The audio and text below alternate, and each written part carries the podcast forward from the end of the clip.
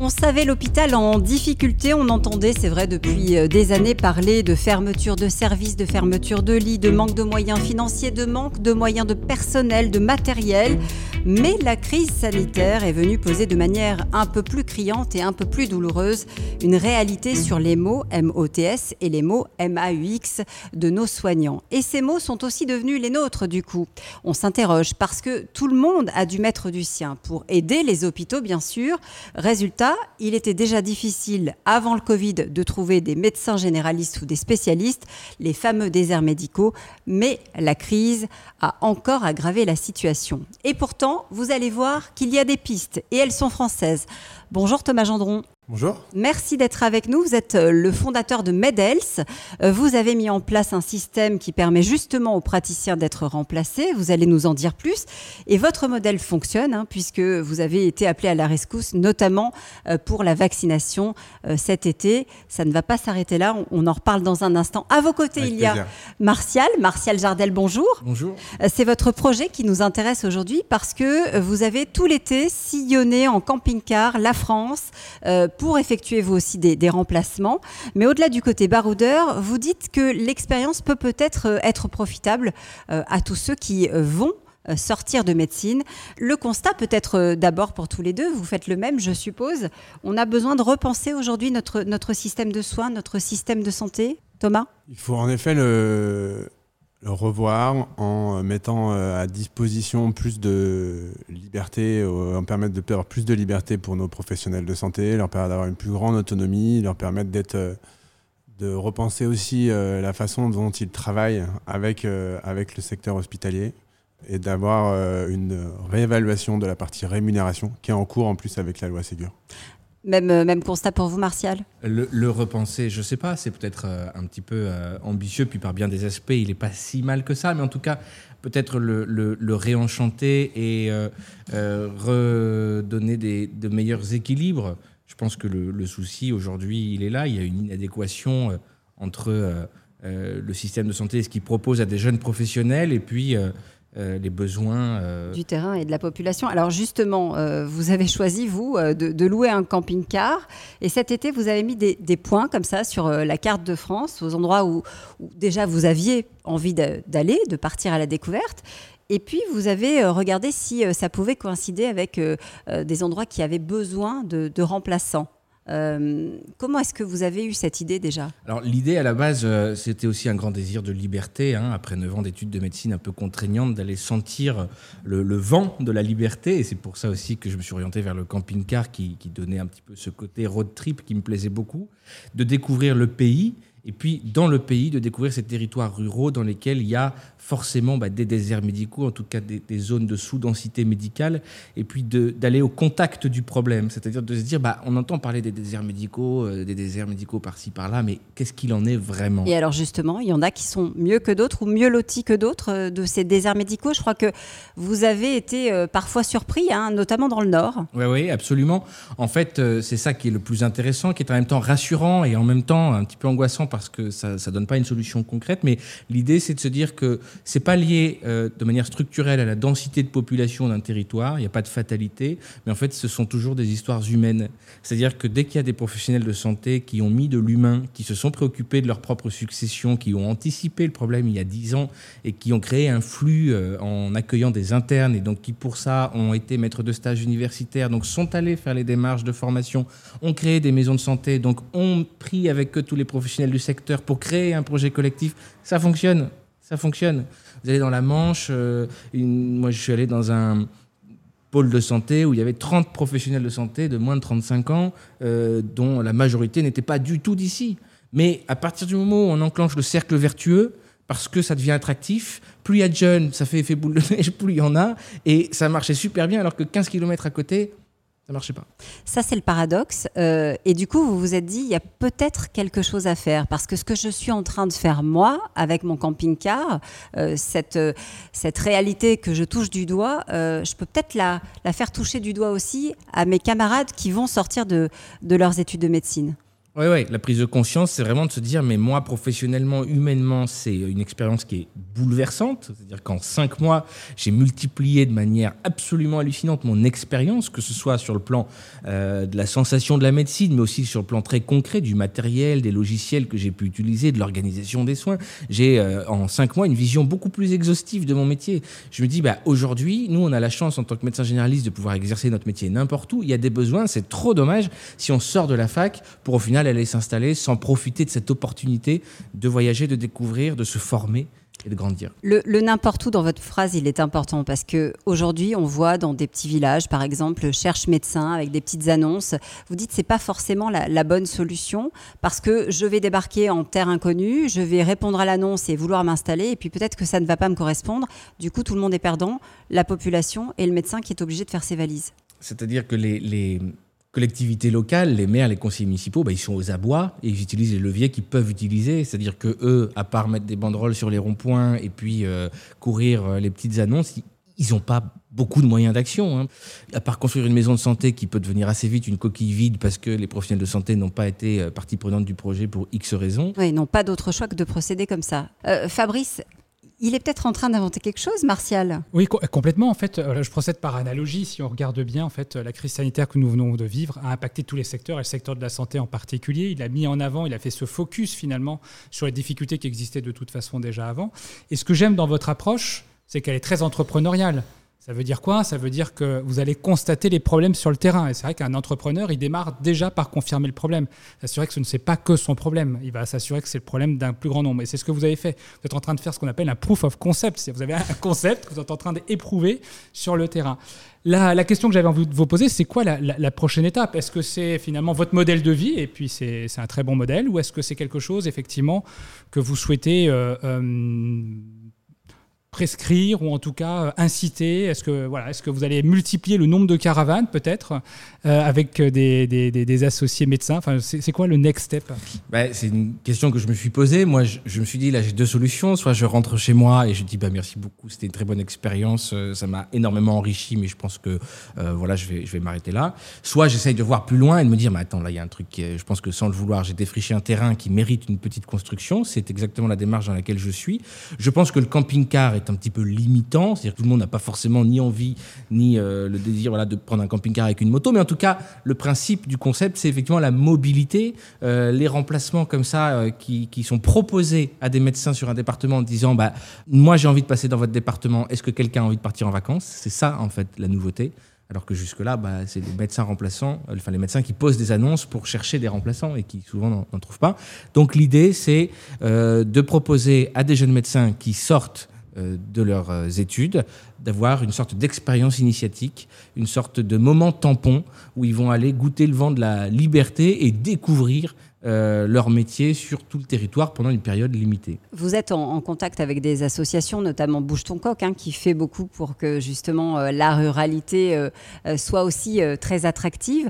vous hésitiez à un moment donné entre association et entreprise? Fabrice vient de le dire, c'est très entrepreneurial cette idée euh, que vous avez eue.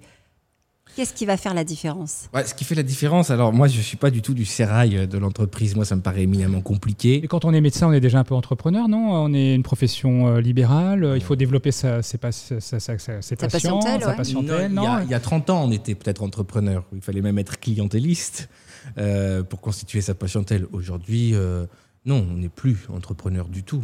Euh, on n'est pas du tout formé d'ailleurs au management ou à la comptabilité. Il n'y a pas un peu d'envie? Ah oui, mais la comptabilité, l'entrepreneur, il, peut, il peut largement la, sous-traiter. C'est pas entreprendre, c'est la démarche que vous avez eue, c'est d'aller effectivement créer des nouveaux marchés là où ils n'existent pas. Alors, j'utilise peut-être des, termes peut-être un, un, petit peu trop euh, business. Toutefois, euh, votre démarche, elle est très proche de celle d'un entrepreneur. Hein.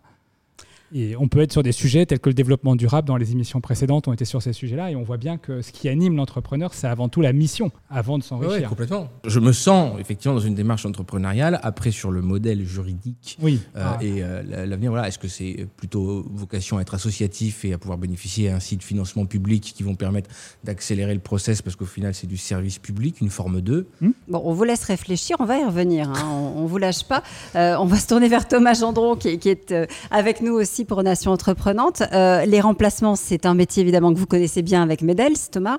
Euh, déjà, peut-être racontez-nous comment vous avez eu envie, vous, de vous mettre sur, euh, sur ce secteur-là. Qu'est-ce qui vous a motivé? Vous êtes, vous êtes médecin Non, par contre, je baigne dans le secteur de la santé depuis que je suis tout petit et je me suis associé avec un ami d'enfance qui, lui, était dans le monde du recrutement.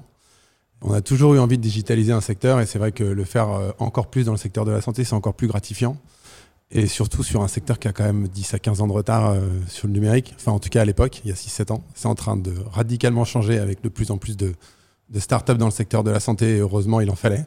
Et donc nous avons euh, eu un électrochoc, enfin particulièrement moi, je suis allé euh, à la fac de dentiste, de dentaire, voir, voir une amie, et je me suis retrouvé devant un panneau d'affichage papier pour trouver des remplaçants. Et du coup, en fait, ce qui se passait, c'est que les cabinets de dentistes créer une annonce, les imprimer, l'envoyer par euh, boîte postale du coup euh, au bureau des élèves de la faculté de dentaire et la faculté du coup euh, le disposait directement sur le panneau d'affichage.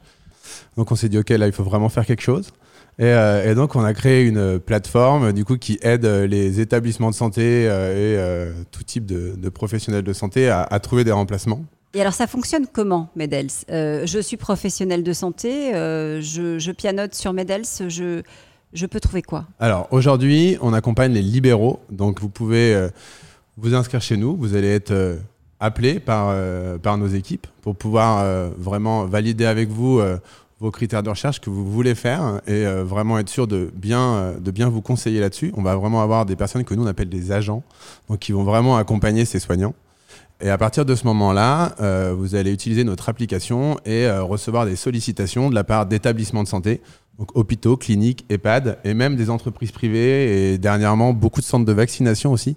Et nous, ce que l'on fait donc via cette application, on permet aux soignants de pouvoir avoir des missions en quelques minutes et euh, directement euh, générer euh, le contrat de prestation qu'ils vont avoir avec l'établissement de santé, les factures derrière si la mission s'est bien passée et qu'ils soient payés sous moins de 48 heures depuis quelques temps. Vous êtes le tiers de confiance en quelque sorte. Exactement. Euh, Fabrice, c'est vrai qu'il y, a énormément d'acteurs et finalement chacun a, sa petite différence hein, dans, le, dans, le, système aujourd'hui. En tout cas, il, est vrai qu'on a passé un cap de nouveau hein, dans l'inconscient collectif euh, depuis euh, ces 18 derniers mois. C'est-à-dire que le sujet du digital, il, touche tous les secteurs et le, et le, secteur de la santé en particulier. Comment vous faites pour être différenciant, en tout cas séduire des médecins qui seraient comment dirais-je, prospecté par d'autres plateformes. J'imagine que vous êtes plusieurs à aller chercher les mêmes, les mêmes, les mêmes, les mêmes profils. Oui. Alors non, sur les médecins libéraux, euh, en tout cas, avoir un service qui accompagne ce type de professionnels de santé-là, on est les seuls et on a même créé un contrat pour travailler avec, avec les établissements de santé qui n'existaient pas, avec, un, avec des avocats spécialisés là-dedans et qui, du coup, étaient très avant-gardistes à l'époque, puisqu'on a fait ça avant le Covid. Et depuis le Covid, l'ARS euh, et d'autres organismes de santé ont dû euh, mettre en place aussi ce type de contrat pour que les libéraux puissent péter main forte aux établissements. Et donc, euh, on était vraiment les premiers sur le sujet, et, donc c'est pour ça que là-dessus, on n'a pas trop de soucis. Et y a-t-il un système de notation Parce qu'on est tous habitués à faire ça. Non, mais... On est clairement un tiers de confiance, mais des deux côtés. C'est-à-dire qu'on a une charte qui doit être respectée auprès des établissements de santé et auprès des professionnels de santé parce qu'on n'est pas là pour juger euh, la qualité, d'un médecin, mais par contre, on va être là pour euh, assurer qu'il a euh, toutes les compétences pour le faire et qui va aussi être disponible, être à l'heure, respecter ses contrats, ses engagements et être poli, avoir envie vraiment d'exercer et de faire son métier. Et on va s'engager à ce qu'il y ait un, bon accueil pour le professionnel de santé, ce qui n'est pas encore gagné dans tous les établissements de santé, et vraiment un, gros critère à améliorer être sûr qu'il euh, ait son contrat, un contrat signé avec lui et avec l'établissement de santé et le professionnel de santé, puisque c'est pareil, il y a aussi des, choses à faire là-dessus pour, pour digitaliser toute la contractualisation euh, au, sein, au sein des établissements, et être un tiers de confiance aussi sur le paiement du coup du soignant, enfin de l'établissement vers le soignant. Euh, ce succès, il est, il est dû à quoi? Un changement de mentalité, selon vous, euh, et de la profession euh, et de la population? Vous avez le sentiment qu'on on est en train de changer de modèle malgré tout? ah, C'est poussé par Doctolib peut-être Alors, oui, Doctolib était un des premiers gros acteurs de la santé à un peu révolutionner le modèle. Par contre, euh, il y a aussi un gros changement de mentalité des soignants et euh, particulièrement des médecins. Euh, on en parlait encore tout à l'heure avant. Il y a 70% des professionnels de santé qui sortent de thèse et qui ne veulent pas s'installer pendant au moins les cinq prochaines années. Et ça, parce que euh, en fait, ils n'ont pas envie de monter leur cabinet, de pouvoir euh, travailler 80 heures par semaine euh, seuls dans leur cabinet, sachant qu'ils ne peuvent plus revendre leur patientèle en plus derrière. Donc, en plus, ils se retrouvent souvent avec une épée de Damoclès au-dessus de la tête, parce qu'il n'y a aucun médecin qui peut reprendre leur patientèle et donc ils peuvent pas abandonner un village tout entier ou une ville tout entière sans, sans médecin. Et ils se retrouvent à exercer jusqu'à 65, 70, 75, 80 ans. Euh, et, ça, c'est quelque chose que les jeunes ne veulent pas. Et, euh, du coup, c'est vraiment en train de changer. Euh, on, va vers un système beaucoup plus à la carte, finalement, aujourd'hui, y compris dans la médecine. Ça, c'est inédit. On a l'habitude d'être attaché à un médecin généraliste, par exemple, ou à un spécialiste. Oui, les médecins ont besoin de plus de mobilité. Il y a plein d'évolutions et d'améliorations qui sont en train d'être faites dans le secteur de la santé. et il va euh, maintenant, surtout avec des technologies comme par exemple Doctolib, où euh, on va pouvoir euh, trouver à Paris, c'est quand même très compliqué de trouver un médecin et prendre un rendez-vous. Et donc au final, enfin moi, j'ai besoin d'avoir un rendez-vous chez un dentiste, chez un ophtalmo ou chez n'importe quoi. Je vais sur Doctolib et en, en quelques minutes, je vais pouvoir trouver un rendez-vous à côté. Et c'est jamais le même. Et donc c'est vrai que ce cette euh, vision maintenant est en train de changer, notamment en plus avec la digitalisation des données de santé et, euh, le fait que euh, maintenant les médecins vont pouvoir avoir accès au dossier médical des patients, vont permettre d'avoir un vrai meilleur suivi du patient comme si c'était euh, quasiment un médecin traitant. Martial, ce, côté à la carte, euh, ça, vous parle aujourd'hui? Vous avez vraiment l'impression, c'est un peu ce que vous avez fait finalement en faisant votre, votre tour de France, euh, même si vous allez vous, maintenant vous allez vous poser.